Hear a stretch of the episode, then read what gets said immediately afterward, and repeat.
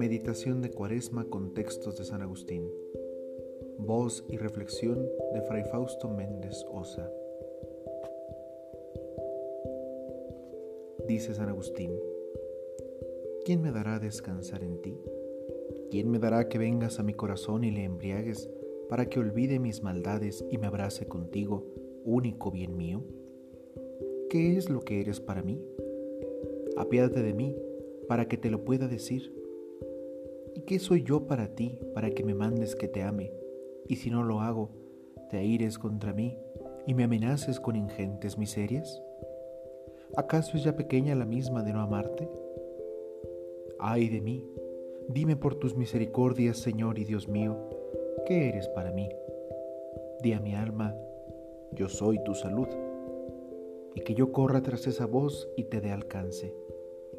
No quieras esconderme tu rostro muera yo para que no muera y pueda así verte. Del libro de confesiones.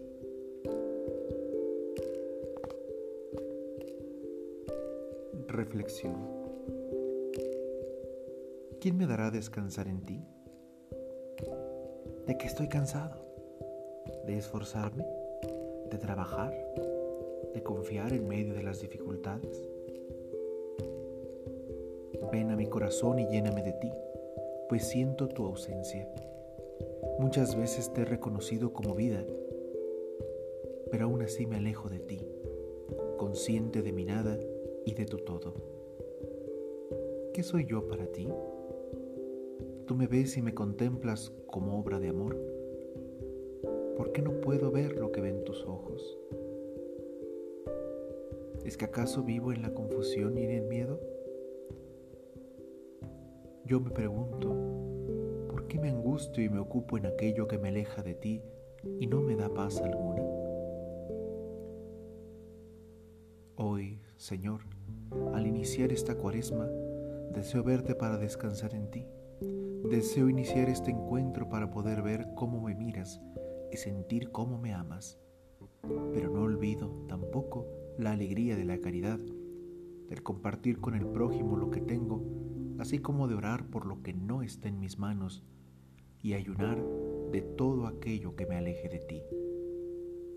Señor, ábreme los ojos para verte e ir en tu búsqueda. Señor, que corra tras tu voz y te pueda alcanzar. Y así, en tus manos divinas de Padre, confiar que seré encontrado por ti.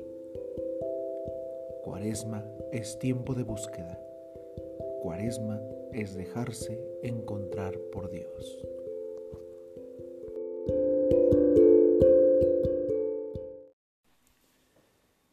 Meditación de Cuaresma con textos de San Agustín. Jueves después de ceniza.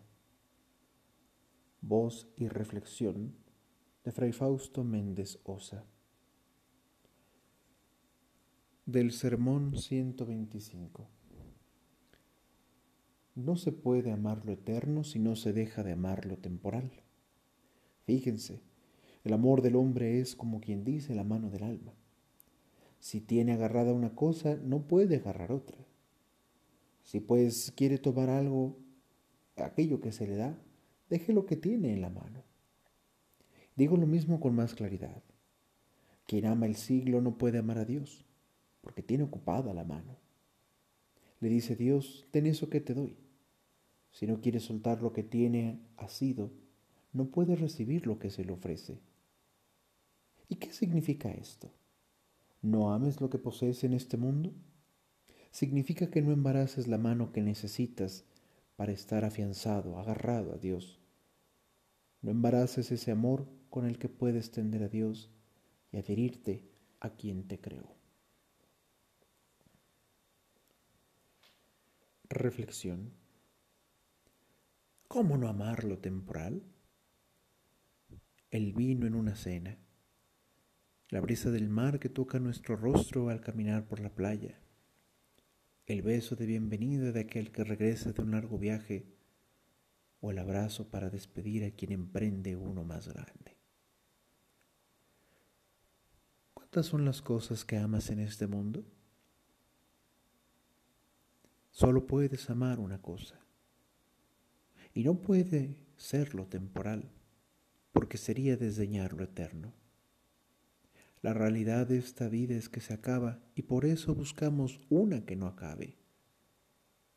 La muerte no es el final, sino un momento de encuentro con la plenitud que no podremos experimentar aquí y ahora. Se dice que somos del mundo, pero nuestro corazón no está aquí. Dios nos ha permitido experimentar los sabores y olores, contemplar con el tacto y sentir cada color pero el amor que nos hace adherirnos a Dios busca que no entreguemos el corazón a lo que acaba o a las cosas que divierten y complacen si no tienen la finalidad de darle mayor gloria a Dios. Adherirse a Dios es encontrar un lugar en nuestro corazón, ese corazón que se acaba, pero no con la muerte el Señor quiere un hogar en lo más íntimo de cada uno de nosotros para habitar, para darnos vida. Así que hay un espacio para Dios ahí en tu hogar. Cuaresma es tiempo de búsqueda, es dejarse encontrar por Dios.